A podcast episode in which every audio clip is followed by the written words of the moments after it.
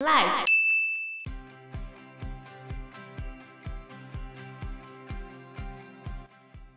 长老就开始呛瞎了。长老对登山队说：“我们生活中的一切都是他的赐予。山上的牧场养肥了牛羊，我们喝的每一滴水都来自山上融化的雪水。对神山不敬，神灵就会离开我们，灾难就会降临。”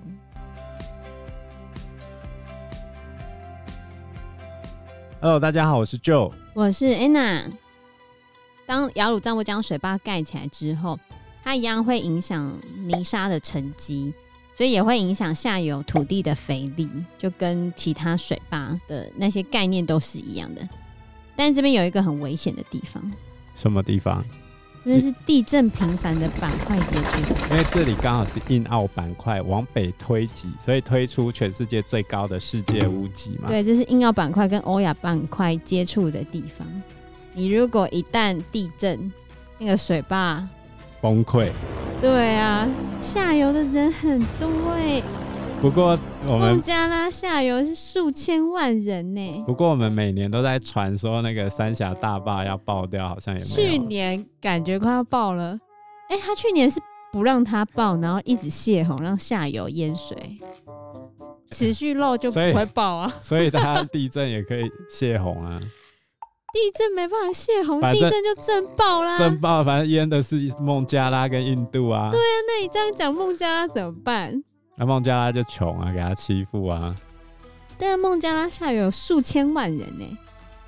印度的那个布拉马普特拉盆地也有一百万的人口哎。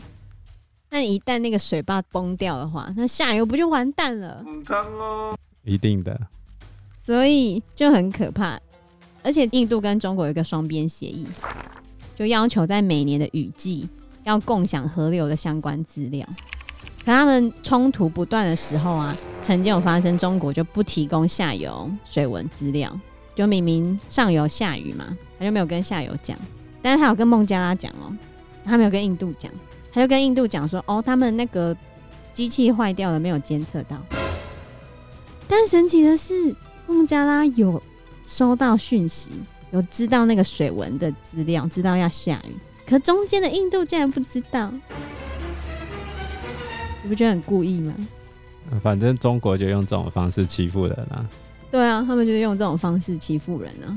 你就只能乖乖接受他霸凌。可怜呢、啊，就是这样子啊。所以印度觉得非常的生气，他觉得雅鲁藏布江大坝会变成北京的政治工具。这百分之百啊，肯定，所以会影响到生态，影响到环保，影响到民生，影响到藏族人对于河川的信仰。对，因为西藏人他们其实从小就被警告说，你在河里不可以尿尿，因为河里面有神明。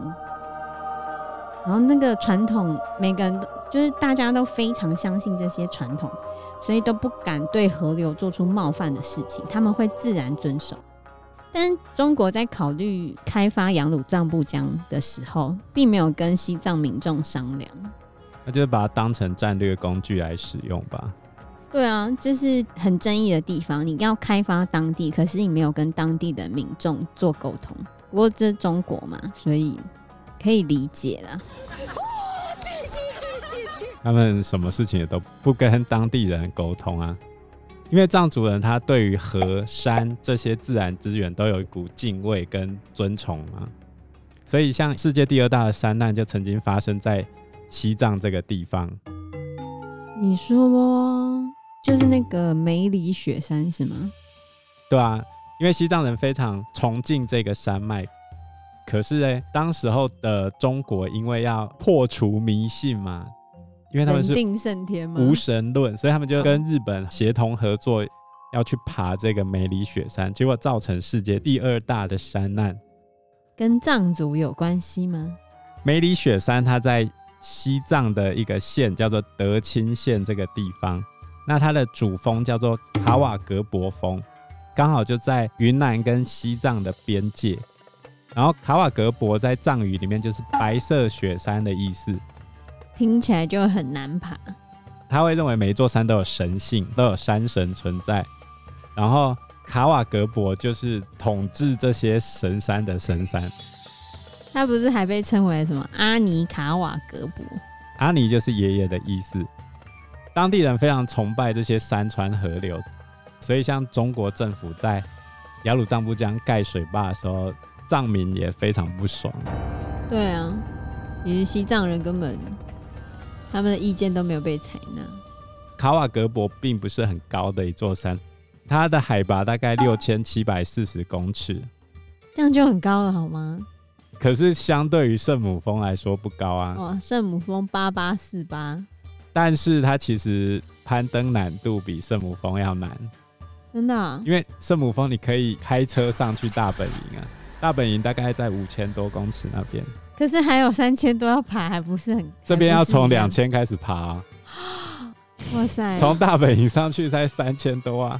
他们之前的登山队是爬几乎一个多月才要准备攻顶而已，而且他没有攻顶成功的记录。而且这一座山不是被立法不得再攀登吗？二零零一年的时候，立法不准再攀登，是因为这一起山难之后又有人去爬，然后也有人死了，后面还陆续有人爬就对了。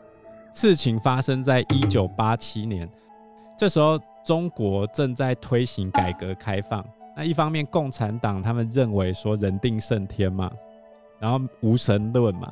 然后又想要让国际社会进来，我们中国看看我们发展的如何，所以一九八九年六月四号才发生六四事件。因为当时候中国的气氛是很开放的，所以在一九八七年的时候，日本跟中国有一支合作的登山队，他们就来到了梅里雪山的山脚下面。